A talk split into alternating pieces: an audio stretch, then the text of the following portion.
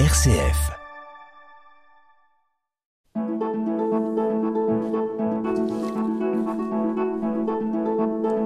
Itinéraire. RCF.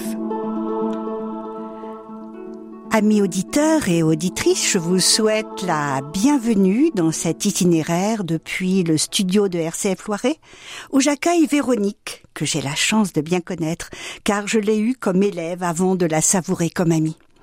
Véronique a rencontré Tony, et c'est lui, avec lui, qu'elle a bâti sa vie en Autriche comme épouse, mère et à présent grand-mère. Et c'est sur thème, sur ce thème de vie entre les deux cultures qu'elle a accepté tout simplement de témoigner, sans oublier euh, d'évoquer aussi avec le temps le poids de la distance kilométrique quand les parents restent dans l'Orléanais et qu'ils ont besoin avec l'âge de davantage de présence.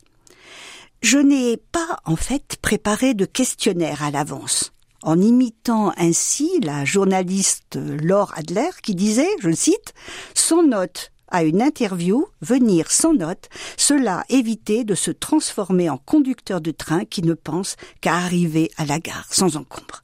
Je suis venue donc sans question préécrite, Véronique, cela permet à la discussion de prendre toutes les directions possibles.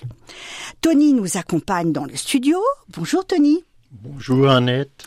Tony ne souhaite pas prendre euh, la parole, mais il est là. C'est important, en ami fidèle, avec sa bienveillance habituelle.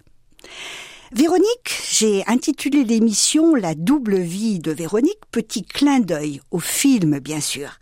Mais je vous laisse à présent vous présenter du temps où vous étiez Véronique Touré et habitiez Saint-Jean-le-Plan. Bien, bonjour Annette, merci pour euh, l'invitation. Je m'appelle donc Véronique, j'ai 56 ans, je suis mariée avec Tony depuis bientôt 34 ans. Nous avons trois grands-enfants, deux petits-enfants, il y a un troisième petit bouchon qui va bientôt venir au monde, donc c'est le bonheur. Je suis née à Orléans, j'ai grandi à Saint-Jean-le-Blanc dans une rue très passagère, la rue qui mène euh, jusqu'à Orléans, en face de chez du presbytère. Euh, J'étais la petite dernière dans une famille de trois enfants, avec euh, donc mes deux grands frères que j'admirais puisqu'ils savaient tout faire. C'était les aînés donc avec de l'écart, 8 et 6 ans d'écart entre nous. On avait une vie de famille très simple. On n'avait pas beaucoup de superflu, tout était bien pensé. Mais on n'a jamais manqué de rien. Ça, c'est quelque chose qui est très important aussi à dire, c'est que on peut vivre dans la simplicité et puis donc la chaleur d'un foyer et ne manquer de rien. Mmh, c'est une très belle reconnaissance pour la mmh. vie familiale. Tout à fait. Que les parents ont donné. Et mmh. puis en plus de ça, j'avais la chance euh, d'avoir euh, les grands-parents pas trop loin de chez nous, puisque nous, la vie de famille, c'était euh, trois générations sous deux toits. Il y avait une maison avec euh, un premier étage où on était, et puis le rez-de-chaussée où il y avait mon oncle, ma tante, et puis le cousin et la cousine. Et en face, les grands-parents. Donc euh, toujours beaucoup de cousins-cousines autour de nous, les oncles, les tantes euh, présents. Mon père et mon oncle avec mon grand-père avaient une petite entreprise. Une entreprise de, plomberie, non? Oui, plomberie électricité ah qui était aussi à la base de la mécanique hydraulique. Donc euh, tout ce qui était euh, arrosage chez les maraîchers les pépiniéristes c'est les installations que qu'ils faisaient. Ils ont souvent montré l'amour du travail bien fait. C'est quelque chose qui était très très présent, toujours bien faire attention à ses affaires. Ils avaient un grand atelier où on avait le droit parfois de rentrer, mais de toujours faire attention parce que tout était bien, bien, bien rangé. Donc euh, des garages aussi et une grande cour, un grand jardin. Euh, une grande chance quand on est comme ça euh, tout près d'une ville d'avoir un, un, grand jardin. avec juste à côté donc pareil les, les cousins de mon père qui étaient garagistes et puis donc euh, une famille travailleuse qui était toujours dans le respect des traditions, sans oublier aussi le sens de la fête. Il y avait quand il y avait des fêtes à fêter, on les fêtait.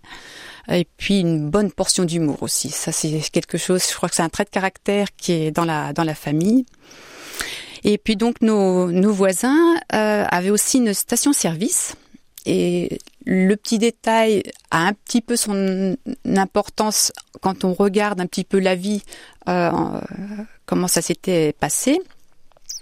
Il y avait beaucoup de camions étrangers qui venaient. Et moi, en tant que petite fille, ça me fascinait de voir ces plaques étrangères, des personnes qui demandaient leur chemin, qui ne connaissaient pas la langue. Et comme j'étais très sensible à tout ce qui était mots, euh, les sons, les accents. On a de la famille qui est dans, dans la Sologne, donc les accents solognaux, ça me ça me fascinait toujours de d'entendre d'autres d'autres euh, couleurs dans la dans la langue. J'avais aussi, enfin j'ai toujours un oncle de Toulouse, pareil le, midi qu'on entend dans, dans la mmh. voix. Et euh, tous ces tous ces mots, tout ce qui m'a qui m'a marqué, j'ai toujours eu envie d'apprendre les langues. Ça, c'est quelque chose qui m'a qui m'a suivi et qui me suit tout le temps. Itinéraire sur RCF. Itinéraire. Alors revenons justement à ce à ce goût des langues qui a marqué euh, votre enfance. Oui, qui a marqué donc mon enfance et puis qui a donc préparé euh, ma formation puisque comme j'étais fâchée, je suis toujours fâchée avec les chiffres, euh, j'avais pas trop le choix, c'était plutôt aller vers les langues, faire un bac littéraire. Pas d'orientation vers les mathématiques. Pas les mathématiques, non, loin des mathématiques. Bon, j'ai épousé un comptable, ça, m'est retombé dessus un jour ou l'autre, mais euh, à la base, je cherchais donc euh, les langues et j'ai pris anglais et espagnol. Et quand il a fallu choisir une, une troisième langue pour après faire euh, des études dans les langues, j'ai choisi l'allemand. Ça, c'était au lycée de la Source. Donc, c'était au lycée de la Source. Euh, et l'allemand, pour moi, donc ma troisième langue vivante, ça a été comme une révélation. J'aimais beaucoup l'anglais, j'aimais beaucoup l'espagnol, mais c'est l'allemand où j'ai dit, ah là, ça, c'est pour moi. Donc, j'ai eu la chance d'avoir trois bons professeurs euh, j'ai le droit de donner des noms. Le... On a le droit de donner des noms. Rien de secret, euh, RCF. En, en, seconde, Madame Van Den Busch, j'ai pas oublié du tout, qui m'a donné donc euh, les, les, bonnes bases avec la rigueur. Madame Jacquemin, qui en première m'a donné les outils en me donnant beaucoup beaucoup de, de livres à lire. Et puis en classe de terminale, une certaine Madame Tanguy, Mmh, tiens, tiens. Qui, a, su m'apprendre à avoir confiance en moi, à me dire, même euh, si j'ai euh, l'allemand en troisième langue, je peux quand même faire des études avec d'autres personnes, d'autres étudiants qui sont en LV1 ou LV2. Et donc, euh, parti comme ça, ben c'est ce que j'ai fait. J'ai passé le concours à Clermont-Ferrand pour entrer en LEA. À l'époque, ça se passait sur concours avec un entretien et puis euh, ben ça ça a démarré comme ça. C'était en fait LEA Clermont-Ferrand la plaque tournante pour moi. Oui. Puisque j'ai fait des des rencontres euh, j'ai des amis vraiment pour la vie. On était une bande de sept copines. On s'appelle toujours la bande des sept. On se voit, on essaie de se voir régulièrement avec les maris et les enfants maintenant. Donc moi, avec les petits enfants, je suis, la grand-mère du groupe. Et puis euh, donc, euh, je suis partie pour un stage de quatre mois en Autriche en 1989 un stage dont je ne suis pas revenue en fait. au bout de quatre mois, je suis rentrée euh, à Saint-Jean-le-Blanc en disant à mes parents voilà c'est Tony et puis euh, bah, je vais faire mes valises et puis je vais vivre avec lui. Donc euh, je pense que j'ai un petit peu bousculé là les parents, mais en voyant Tony, je pense que ça s'est bien passé aussi. Ils étaient contents que ce soit un bon compagnon de vie que que j'ai. Et puis après tout a été très vite. Tout est allé très très vite puisque c'était donc le le coup de foudre euh, pendant le pendant le stage. Il, il était le comptable, euh, moi la stagiaire. Euh, pas au service comptabilité parce que j'étais pas chiffre, mais donc au service export. Et on s'est rencontrés là, le coup de foudre, un mariage, une famille, une maison, et puis un nouveau rythme de vie, un autre climat et une nouvelle langue. Parce que faut bien dire que en Autriche, même si on a fait de l'allemand, ça nous sert pas toujours à grand chose. C'est ça. Je n'ai pas enseigné euh, l'autrichien. Non, c'est du dialecte. Alors euh, c'est même un dialecte euh, qu'on a sur une région et puis après on fait quelques centaines de kilomètres, on a un autre dialecte. Même des fois on fait même que 10 kilomètres et il y a des mots qu'on ne connaît pas, qu'on comprend par rapport au contexte. Et Tony ne parlait pas français. Tony, alors lui, c'est pareil. Euh, moi qui étais fâchée avec les chiffres, lui, il était fâché avec le français. Et sa prof de français lui avait dit, Tony, le français, ça peut toujours servir. Et il avait dit, mais je, ne vois pas pourquoi j'aurais besoin du français euh, dans un service de comptabilité. Donc, il s'était pas vraiment euh, donné la peine de... Non, pas vraiment investi, c'est tout à fait le mot. Et puis, euh, ben après, il a obligé de, de plonger. Hein. Et puis maintenant, il a des hésitations pour parler, mais il comprend très très bien. Il comprend très bien et euh, par délicatesse, parce que l'héroïne de cet itinéraire, c'est Véronique. Donc euh, par délicatesse, Tony ne prend pas la parole, mais euh, moi j'ai deux amis, Véronique et Tony, et c'est un couple formidable. Alors on arrive tout doucement, euh, eh bien, une petite pause, mhm. à une pause musicale. C'est donc euh, normal dans l'émission hein, itinéraire. Et je laisse toujours mes invités, bien sûr, choisir cette pause musicale. Alors, on va demander à Léo, notre cher technicien Léo, toujours à notre écoute et fidèle, euh, donc de faire passer cette musique, bien sûr, euh, à l'écho autrichien, Hein Et puis ensuite, Véronique, vous nous direz pourquoi ce choix.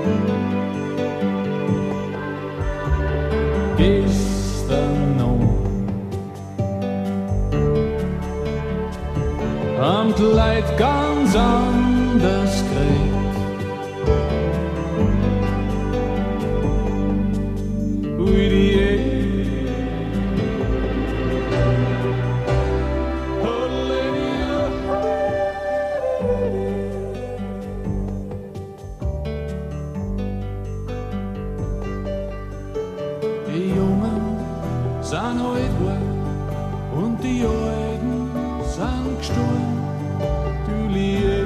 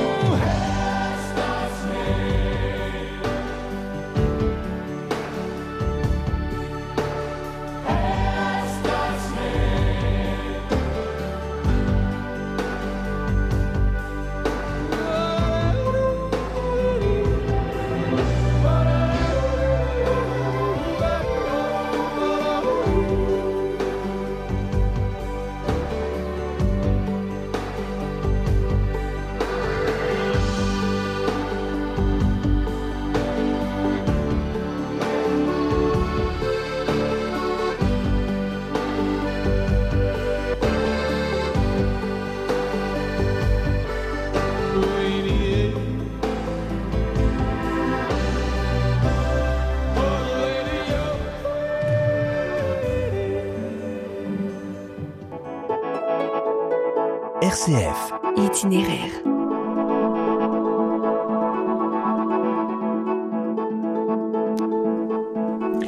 Amis auditeurs et auditrices, vous êtes dans l'émission itinéraire depuis le studio RCF Loiret, où j'accueille Véronique Fellner, je le rappelle, une de mes anciennes élèves germanistes, qui est allée si loin dans ce goût de la langue qu'elle a épousé Tony, et avec lui l'Autriche. Et je pense que vous avez eu plaisir à entendre cette tyrolienne. Euh, on n'a pas tellement l'habitude, nous, à RCF, d'entendre un yodeler. C'est ce chanteur euh, qui euh, est capable de vocalisme si extraordinaire. Alors, pourquoi cette chanson? Mais je connais déjà la réponse. Pourquoi cette chanson? Bien, Hubert von Goesan, à l'époque où je suis arrivée, il était très en vogue et c'est pour moi avec euh, le texte qui est très simple. Le, la chanson décrit en fait le temps qui passe et la vie qui passe très très vite, oui. qu'il faut pas passer à côté des choses, qu'il faut savoir prendre le moment quand il est là, sinon après c'est terminé, ça, ça s'arrête.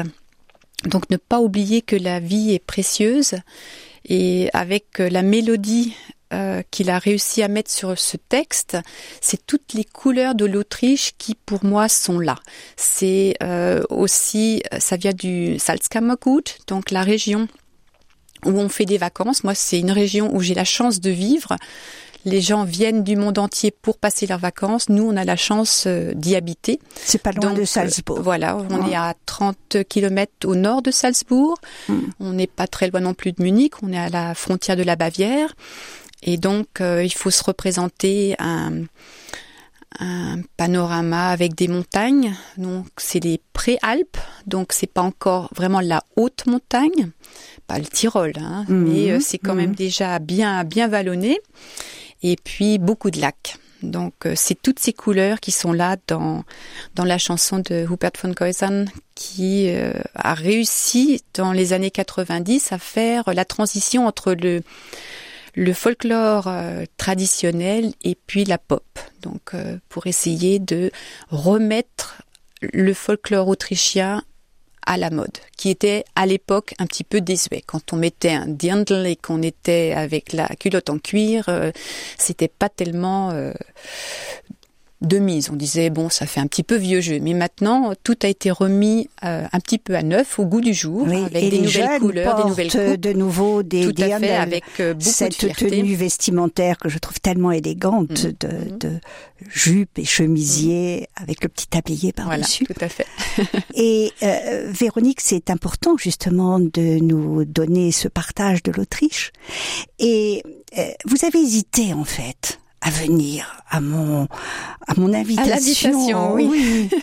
Parce que je me demandais bien ce que je pouvais dire de j'ai pas j'ai pas un parcours époustouflant, j'ai pas fait euh, comme certains invités qui sont déjà venus devant le micro, j'ai pas fait de choses extraordinaires. C'est juste que je suis partie et que j'ai épousé donc euh, mon mari et en même temps donc euh, une nouvelle culture, un nouveau pays. C'est ça en fait mon petit ma petite victoire sur sur le parcours d'avoir réussi à à transmettre des valeurs aussi, à en apprendre, puisque la culture autrichienne et la culture française, même si on fait partie de l'Europe, euh, il y a des différences. Euh, on, s'en aperçoit quand on vit vraiment dans le, dans le pays. Euh, il y a le, côté de la convivialité, de l'ouverture, euh, peut-être moins compliqué parfois que les Français. Je sais pas, quand vous étiez en Autriche, qu'est-ce qui vous a le plus marqué, vous? Moi, j'aimais euh, effectivement tout. Enfin, il y a un art de vivre là-bas, mm. une simplicité euh, qui m'a, enfin quand j'étais jeune, qui m'a vraiment euh, enchantée. C'était c'était toutes ces, coutumes. Il y a des coutumes. ça. Il y a des coutumes qu'on n'a pas nous. Mais par contre, euh, quand on a préparé un petit peu l'émission, on m'avait dit quand je suis arrivée en Autriche, je suis arrivée avec, euh, enfin du moins quand j'étais étudiante, euh, j'avais des rêves de, de, de, profession. Pour vous, c'était une évidence d'être, de ne pas être femme au foyer. Oui. et, euh, et en fait, en Autriche, c'est quand même différent. Voilà, donc euh, si on remet tout à sa place, euh, il y avait dans les années 90 en Autriche, une femme qui était au foyer, c'était tout à fait normal. Ce qui était moins normal, c'était de voir un homme se promener avec son enfant, pousser une poussette. C'était pas dans le dans, les images en fait de la société. Euh, maintenant, ça change. Les jeunes euh, font ça, mais moi, quand je suis partie, donc avec euh, des rêves en tête, des ambitions, je me voyais pas forcément tout de suite femme au foyer. Bon, la, la vie en a ah voulu comme ça, donc le, le, chemin que j'ai pris a été un autre. Et c'est vrai qu'avec la maternité, ça a changé tout de suite les priorités. Donc ça a certainement surpris aussi euh, mes parents qui s'étaient quand même investis pour euh, que j'ai des bons bagages. Donc euh, montrer aussi, faire comprendre peut-être à la famille que bon, il n'y avait pas forcément la possibilité au, à l'époque pour faire garder les enfants. Et puis euh, la pression aussi de la société comme quoi euh, on est euh, maman on, on, reste dans son foyer on s'occupe aussi des des anciens donc euh, les parents de, de, de, de Tony, la, la, famille reste reste soudée et on s'entraide euh, entre les générations. Ce que vous avez fait avec, euh, avec la maman mmh, en, en l'accueillant, en transformant moi-même la maison pour pouvoir mmh. l'accueillir mmh. le plus longtemps possible lorsque ses forces ont diminué. Voilà, tout à fait. Donc ça, ça a peut-être surpris donc la famille française. Il fallait toujours que j'explique un petit peu mon choix et puis après, quand euh, on s'aperçoit que la personne est heureuse et que on manque de rien, on peut vivre simplement en, en ayant beaucoup de bonheur. Donc, euh, je pense que de ce côté-là, on a on a réussi. On a. À propos de bonheur, euh, il y a une petite phrase que j'avais préparée. Le bonheur, on ne le trouve pas, on le fait c'est vrai, Véronique? Oui, c'est vrai, on le fait et puis on l'entretient. Moi, j'ajouterais qu'on l'entretient. Le bonheur, c'est pas donné comme ça, ça tombe pas comme ça. Euh, ça se, ça se construit, oui, ça se fait. Ça se façonne, ça se cajole, ça se peaufine. Et puis euh, aussi euh, le bonheur, euh, c'est sûr que ça se construit, mais aussi euh, ça s'entretient, ça c'est certain. Mais également, il faut décider à deux lorsque les parents vieillissent mhm. et que vos parents sont en France. Voilà, tout à fait. Vous, vous êtes en mhm. Autriche. Alors, je pense que ça, c'est aussi, euh, ça fait partie aussi mhm. de votre choix de, de, de vie euh, à présent, il faut revenir un petit peu plus souvent en France. Oui, il faut revenir un petit peu plus souvent en France, déjà parce que d'abord ça nous plaît. Revenir en France, c'est toujours bien. Moi, là, pendant longtemps, la, la Loire m'a manqué. C'était toujours euh, un, un, endroit où j'aimais bien revenir. Et puis bon, quand euh, je repars, euh, quand je suis en France, après c'est les montagnes qui me manquent, donc euh, j'ai vraiment les pieds sur, les deux, sur les deux pays. Mais le bonheur se partage et se partage et se se redonne tout ce que les parents ont donné quand j'étais enfant, adolescente. J'essaie de leur redonner maintenant pour pour les accompagner pendant les les, les, moments difficiles, quand il y a de la maladie, quand euh, il y a de la tristesse, des deuils. C'est ça qui est pas facile et c'est ça qui me mine certainement le plus euh, avec l'éloignement. Quand on part, quand on est jeune, on n'y pense pas tellement que les parents vont vieillir, on construit sa vie. Euh, on revient pour les vacances, mais après, euh, quand on voit que les parents vieillissent, ont besoin de, de soutien, euh, ça, ça fait un petit pincement au cœur à chaque fois qu'on part. On ne sait jamais qui on reverra, qui on reverra pas. Donc euh, c'est pas c'est pas toujours facile, mais euh, mais vous êtes là et, on est là et vous revenez euh, plusieurs fois par an. Oui, là cette année on est revenu cinq fois. Cinq fois. cinq fois. Mm.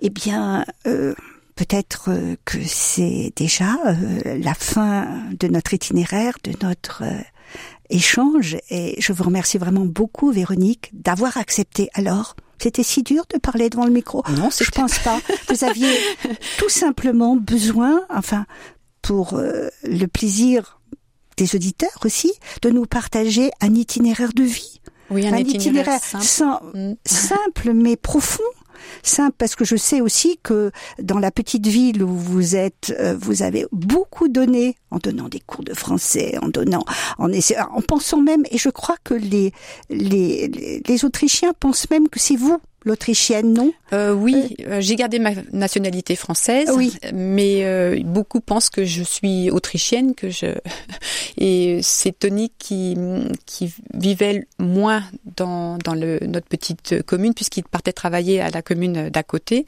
Et on me connaissait plus moi que lui à un point qu'une fois on avait rencontré des personnes qui disaient ah mais c'est vous le mari de Madame Feller donc je pense que je suis bien intégrée. en tout cas merci euh, Véronique pour cette euh, intégration qui euh, est vraiment un succès. Merci Tony d'accompagner Véronique. Merci Léo de, de, nous avoir accompagnés à la technique. Merci Léo. Et, amis auditeurs, je vous souhaite bonne semaine. Au revoir à tout le monde. En autrichien, on dirait Pfiettach. Donc, en allemand, ça se dit Gott behüte euch. Que Dieu veille sur vous. Merci Véronique.